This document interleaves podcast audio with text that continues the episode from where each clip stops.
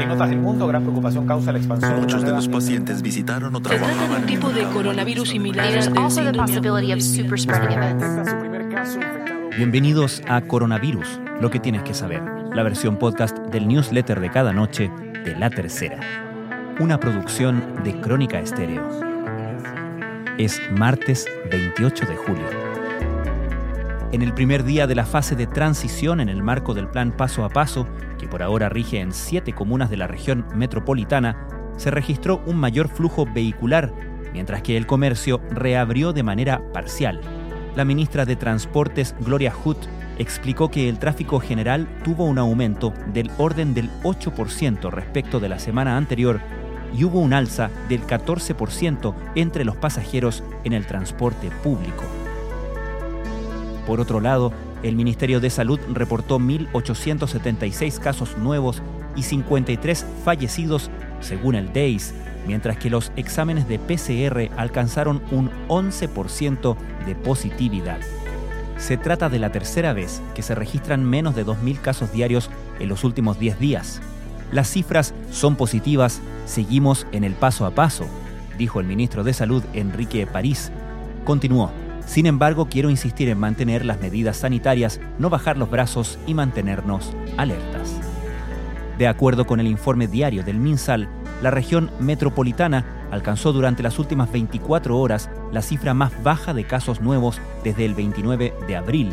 Ello porque durante la última jornada se produjeron 658 nuevos contagiados en esa área, cifra que se divide en 382 sintomáticos, 215 asintomáticos y 61 sin notificar. Estas son algunas de las informaciones que destacamos en la cobertura de la crisis del coronavirus en la tercera. Primer día de desconfinamiento en siete comunas de la región metropolitana. Los viajes de la mañana se concentraron en las zonas sin cuarentena y las áreas que se mantienen confinadas no registraron aumentos bruscos. Los alcaldes hicieron una buena evaluación del inicio sin grandes aglomeraciones. En esta nueva etapa, las personas de las comunas beneficiadas, siete en la región metropolitana y dos en la de Valparaíso, podrán transitar libremente de lunes a viernes en los horarios fuera del toque de queda. Revisa de manera interactiva lo que está permitido y lo que no. Si bien Chile iniciará pronto pruebas de vacunas, el Ministerio de Salud adhirió a CEPI y COVAX, dos iniciativas que reúnen a distintos países para hacer un fondo común y comprar vacunas en grupo.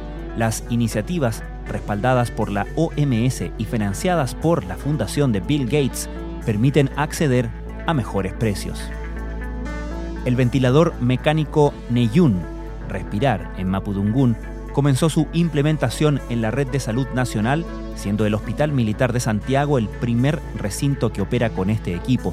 El aparato fue presentado en el Ministerio de Defensa después de obtener su certificación. El ministro Enrique París señaló que no se invertirá en el fármaco Remdesivir hasta que haya evidencia clínica sobre su efecto positivo para tratar el coronavirus.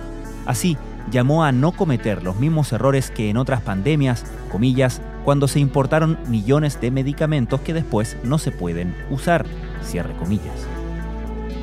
Los rebrotes y la preocupación ante una eventual segunda ola mantienen en alerta a los países que están en pleno desconfinamiento.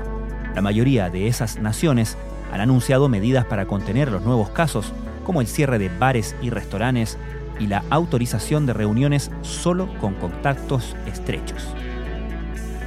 Esta pandemia en el fondo me conectó con otras posibilidades, la de entregarme y abrirme a la ternura, la de volver a conocer a alguien después de años y la de reinventarme en todo sentido a los 50 para definir qué voy a hacer durante la otra mitad de mi vida. Es lo que cuenta la abogada Ana Luz del Río respecto de cómo retomar una antigua relación en plena pandemia. Un artículo de revista Paula en la tercera.com.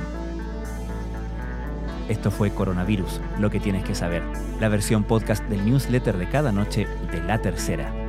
La redacción es de Alejandro Tapia, la producción de Crónica Estéreo, el podcast diario de La Tercera, que cada mañana de lunes a viernes te ofrece un episodio dedicado en profundidad a un tema de nuestra contingencia Puedes suscribirte a Crónica Estéreo a través de Spotify, Google Podcast, Apple Podcast o donde sea que escuches tus podcasts. Soy Francisco Aravena, que tengan muy buenas noches.